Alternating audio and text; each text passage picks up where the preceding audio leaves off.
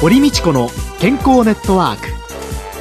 この番組は毎週医療や美容などの専門家をお招きして私たちの健康のために役に立つお話を伺う健康生活応援番組です。エビデンスサプリメントとマヌカハニーで健康な毎日をお届けするコサナの提供でお送りします。こんにちは。堀道子です。今週のゲストは、インナービューティースペシャリストのマリー秋沢さんです。どうぞよろしくお願いします。よろしくお願いいたします。マリーさん、サプリメントの効果的な摂取方法っていうのは、はいどういうようなことが言えるんですか？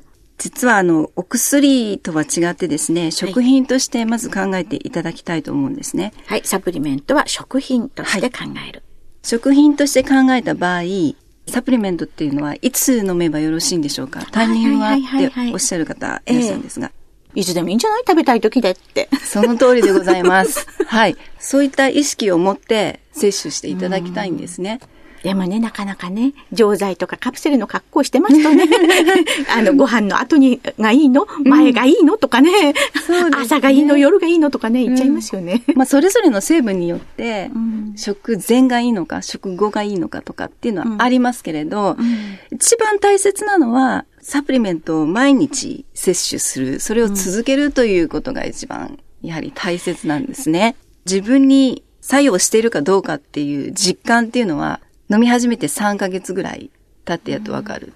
とにかく1日1回でいいので、まあ、決まった場所にサプリメントを置いてですね、えまだ飲んでいないなら飲むと。摂取方法を気になさらなくても、とにかく続けていただければまあ、いい加減でもいいから、ちゃんと続けるっていうことなんですね。日本人が一番苦手とするところですよね。またいろいろと摂取しすぎるっていうのも良くないんですよね。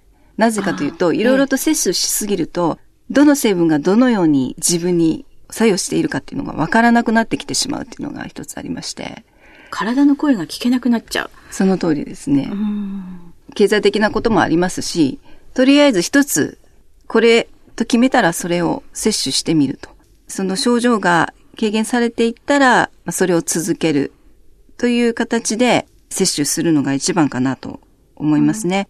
自分の改善したいところはどこか。はい。一番辛いと思うところはどこかっていうのをピンポイントでまず、えー自分で診断をしていただいて、ええ体に聞いていただきます。はい。そして、なりたい自分に近づくためのサプリメントを選ぶ、まず。うんで、それを摂取する。はい。で、その成分が、えーなんとなく自分の改善すべき症状を和らげてくれているな、良くなってきているなと思ったら続ける。あまり体に作用してないなと思ったら、同じ用途のサプリメントですね。いろいろと成分あると思うんですけど、それをトライしてみる。また違った成分を摂取してみる。そして、また体と対話してみるという形でですね、続けてみると、よろしいんじゃないかなと思いますね。で、その時の体の対話で聞いていくスパンっていうのは大体2、3ヶ月ぐらい。そうですね。2、どういう3ヶ月ぐらい続けた方がいいかなと思いますね。その辺がね、せっかちだとね、ついね、1週間とか2週間ではい。結果を求めてしまったりするんですけれども、ね。サプリメントっていうのは食品で、はい。お薬ではないですので、はい。徐々に体質改善するためには続けて様子を見るということが好ましいと思います。もうこれから私絶対に聞きたいことだなと思ってきたんですけれども、はいはいえ私、なりたい自分というのを設定いたしました。あ、素晴らしいです。はい、10キロ減です。10キロ減。はい素晴らしいそうすると、はいそのなりたい私というのが、ダイエットを始める前に、まず心がけるべきこと、知っておくべきことは何でしょうか？もうすでに心がけていらっしゃいます。はい。なぜかというと、ええ。堀さんは今、ご自分のなりたい自分の設定をされましたよね。どういう自分になりたいのか。はい。それがなくて、ダイエットを始める方って多いんですよ。だからこそ、例えば、急激に次の日から食事を1日1回とかええ。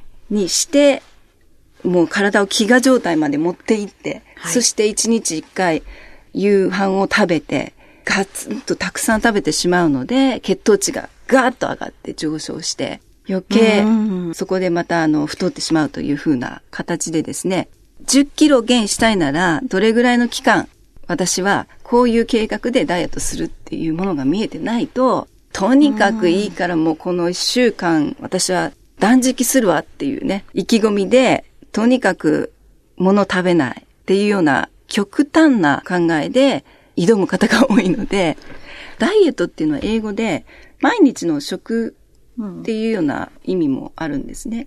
要するに何を食べるか、どのようにして食べるかっていうことがダイエットっていうふうに訳されるんですね。はいなので、ダイエットというのはむしろ期間限定ではなくて、それこそ一生続けていくものでもあるんですよ。うん、そうすると。それを聞くとストレス。ええー、一生続ける？ちょっと無理とかって思ってしまいましたが、うん、一生続けられるようなことを実行していくしかないんですよね。そうなんです。それがないから、もうリバウンドで大騒ぎになっていくんですかね。はい、ただね、それするのに、そんな難しくないんです、実は。あ、その秘訣を。なぜかと言いますとですね。はい。まあ、ここでサプリメントが入ってくるんですけれど。はい。サプリメントを味方につけると、これ大げさな言い方かもしれないけど、無理なくダイエットができるんです。はい、堀さんは、甘いもの好きですか？油っぽいもの好きか？油っぽいものですね。じゃあ揚げ物とか好きですか？大好き。なるほど、なるほど。油物大好きなんですけど。そうですか。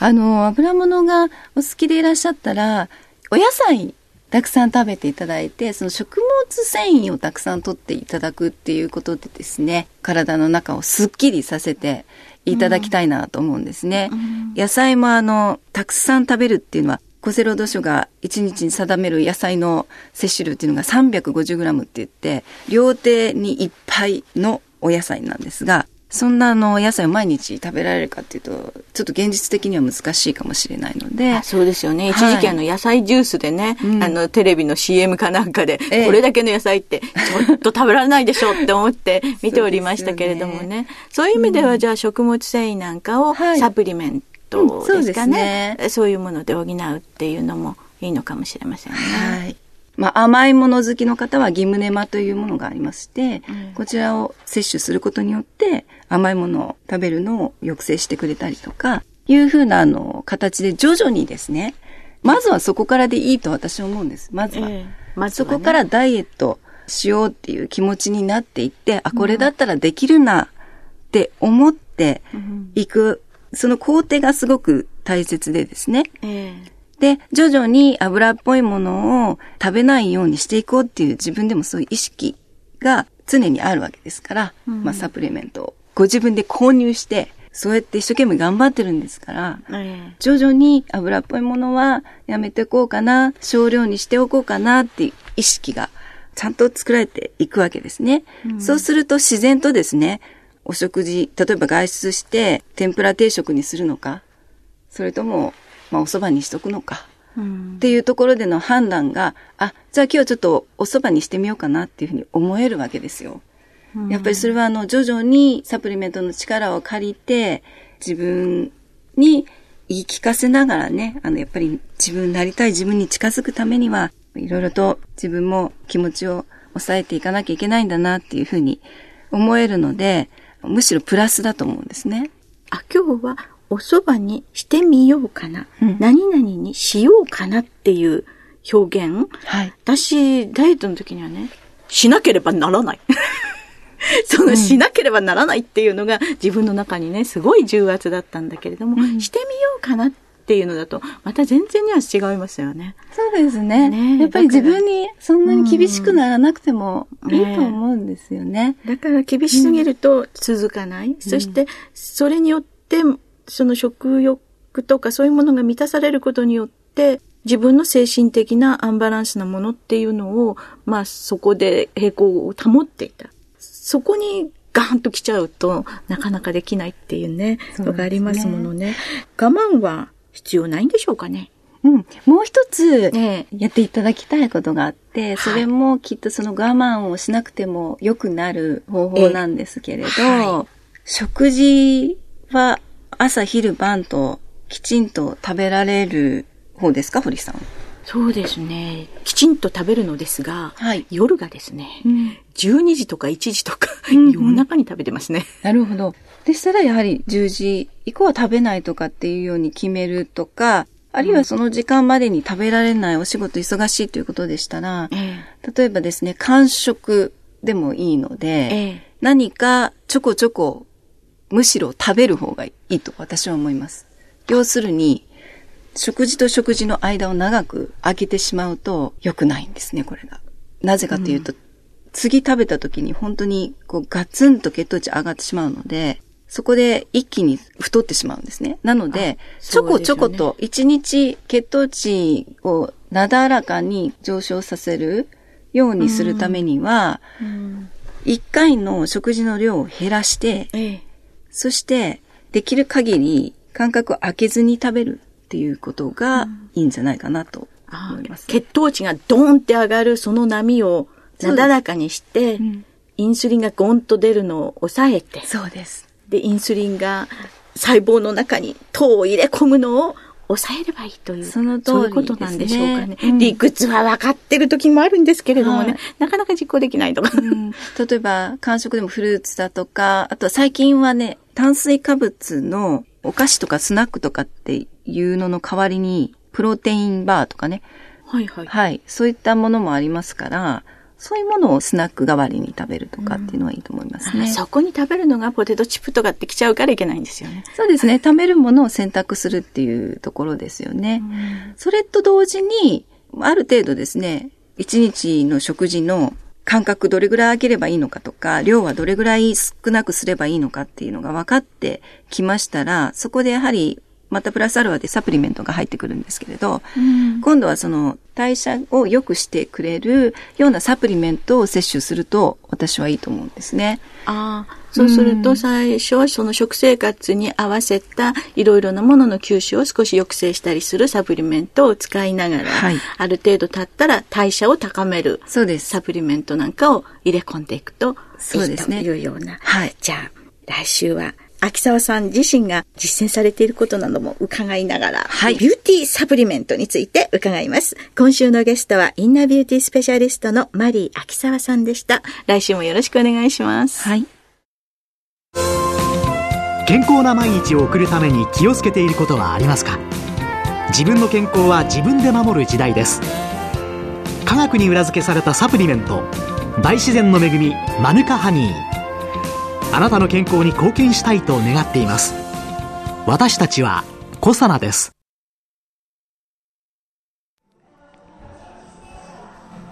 コサナワンポイント情報のコーナーです。今月は私コサナの鴨井和文が健康を図る企業タニタがプロデュースする女性専用30分フィットネスフィッツミー東部練馬店を訪ねてお送りします。運営部の河野由紀子さんです。よろしくお願いします。よろしくお願いいたしますえ、先週あのマヌカハニーのことを聞かせていただいたんですけれどももう一つあの弊社のダイエット向けの商品ですね。ピュアファイバーという商品もお取り扱いいただいているんですけれどもこちらの方はお客様の声とか評判とかいかがでしょうか？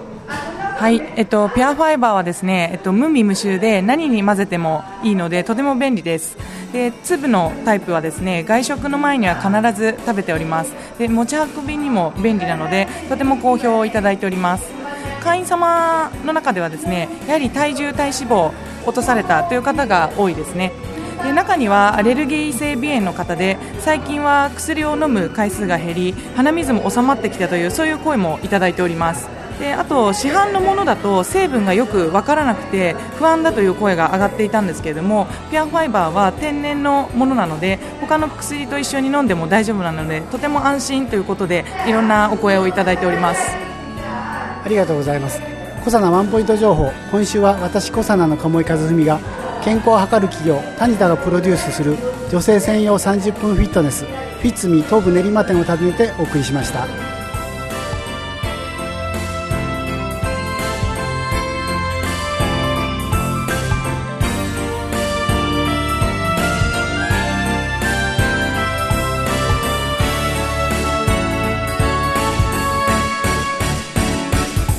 堀道子の健康ネットワーク。健康と美容についてもっと詳しく知りたい方はぜひコサナのサイトへ。検索で「コサナ」カタカナで「コサナ」と入力してください。この番組はエビデンスサプリメントとマヌカハニーで健康な毎日をお届けする「コサナの提供でお送りしました。